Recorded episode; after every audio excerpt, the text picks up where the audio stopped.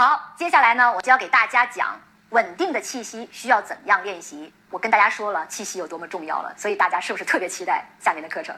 那么我就把我多年的经验分享给大家，怎么样能够练习非常饱满的气息？第一个方法，我是想让大家把手插到腰上，把气吸饱，全部吸饱之后全撑撑住以后，然后慢慢的吐气。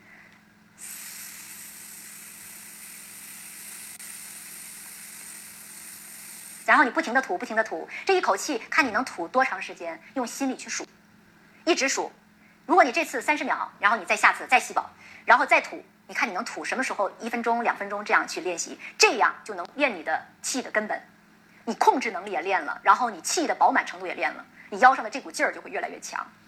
还有一个我一个学生教给我的一个方法，他说他们练声乐的时候是拿一张面巾纸，然后放到墙上，然后不停的吹，就让这张纸用气不停的呼，不停的呼，练他的肺活量，不让那个纸从墙上掉下去，就这么吹，一直吹，这也是一个方法。还有一个是，我是觉得就是要练一种喷口，要让他腰上的劲有力量，就是要练这种嘿哈的这种练，就是哈嘿哈，不停的往外练，然后往远处喊，这样就像喊山一样，不停的喊的时候，你的腰会慢慢的就会有力量。你在喊打。戏呀，然后那个喊叫啊，你哭闹啊，什么戏你都能喊了。就是你靠这个腰上的这种嘿哈的这种力量，这种喷口力是一定要练的，这也是一种方法。你可以往远处喂，使劲喊一声，冲控制腰上的力量，喂，使劲能喊多远喊多远，要控制它。你既能让声音洪亮，你又能控制它的时长，又能控制它的远近。就是用腰顶住气以后来控制，不停的控制，远的、近的、高的、低的，喂，怎么往下喊，就沉下去喊也都可以，就是要练这个腰上的劲儿。然后呢，你没有事儿的时候，没事这样自己掐着腰就不停的往外顶气，不停的顶啊，这样你腰上有劲儿了以后，你录什么戏都会比较轻松，比如录大戏，啊，就会有力量，就是腰上有劲儿，你就能喊得出去，能打得出去。你有腰上有劲儿之后，我给你练那个，呃，就是录那个打戏就会非常的那什么，因为你腰上有力量，你就会往下沉。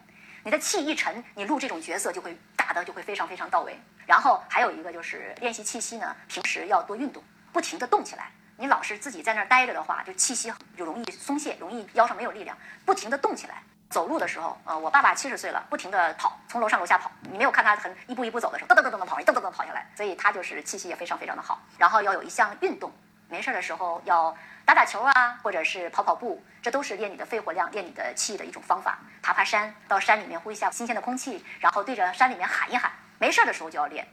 我觉得大家可能会想，我只有在上课的时候我才是学习，其实完全不是。生活中的点点滴滴，你都在为你要想做的这件事情而努力，是每一刻都在努力。我走到这儿了，我就想，哎。我想想，我这个呃捡东西，这个这个捡东西，这捡东西动作是怎么？我的身体的器官啊，是所有的气是变成什么样？变成这样了啊？那我以后在录这样的戏的时候，我捡东西的时候，我该怎么说？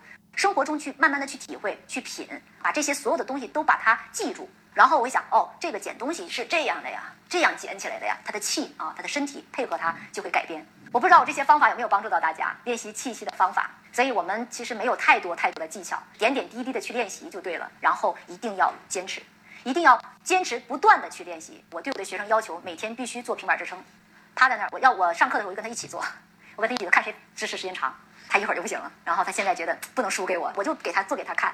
我说你大男人，你不可能没我时间长吧？所以我家就就一直拼。后来他就他又不行了。哦，我想这个对他是比较刺激的。他想他一定会，我怎么着也不能输给一个女生。所以我相信他会一直坚持下去。他经常会给我打卡。我对我的学生要求就是你必须打卡。啊，我的学生腰上没劲儿啊，只有肉。我说你看你腰上的肉多不帅啊，你得帅啊，你得锻炼啊。然后他就每天跑步啊，跑步五六公里，然后给我打卡，每天一身汗，然后给我打卡。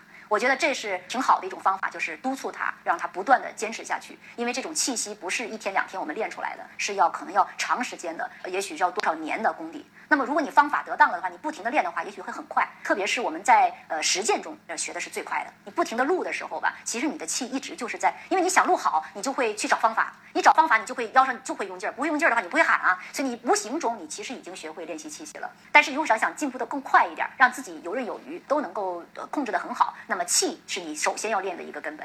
那么今天呢，学了这个东西，感觉非常受用啊。凡事呢，不可能说一蹴而就的，可能需要长年累月的坚持和不断的练习才可能成就的。那放在这种有声练习上面是这样子的，其实放在咱们投资上也是这样子。你不可能说一下子就成为一个投资高手，也不可能一下子就看了某本书之后马上就是非常厉害，这是不可能的。需要你反复的去打磨，反复的去练习，反复的投资，一次失败，两次失败，不断的去探索，不断去探索，最后才能找到自己的那种套路也好，自己的思维逻辑也好，自己投资逻辑、投资框架也好。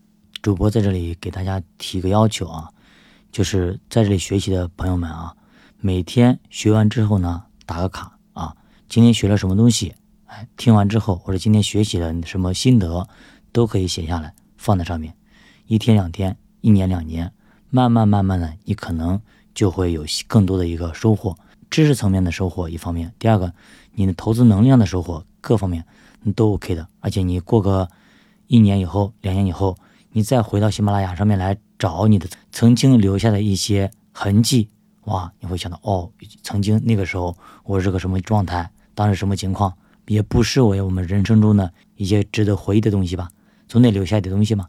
所以说我还是给大家。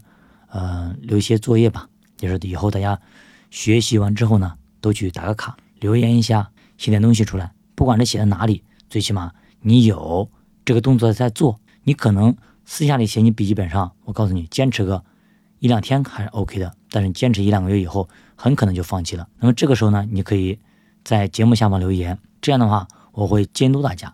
那么长此以往，基本上你坚持个半年以后，你就会成为一种习惯。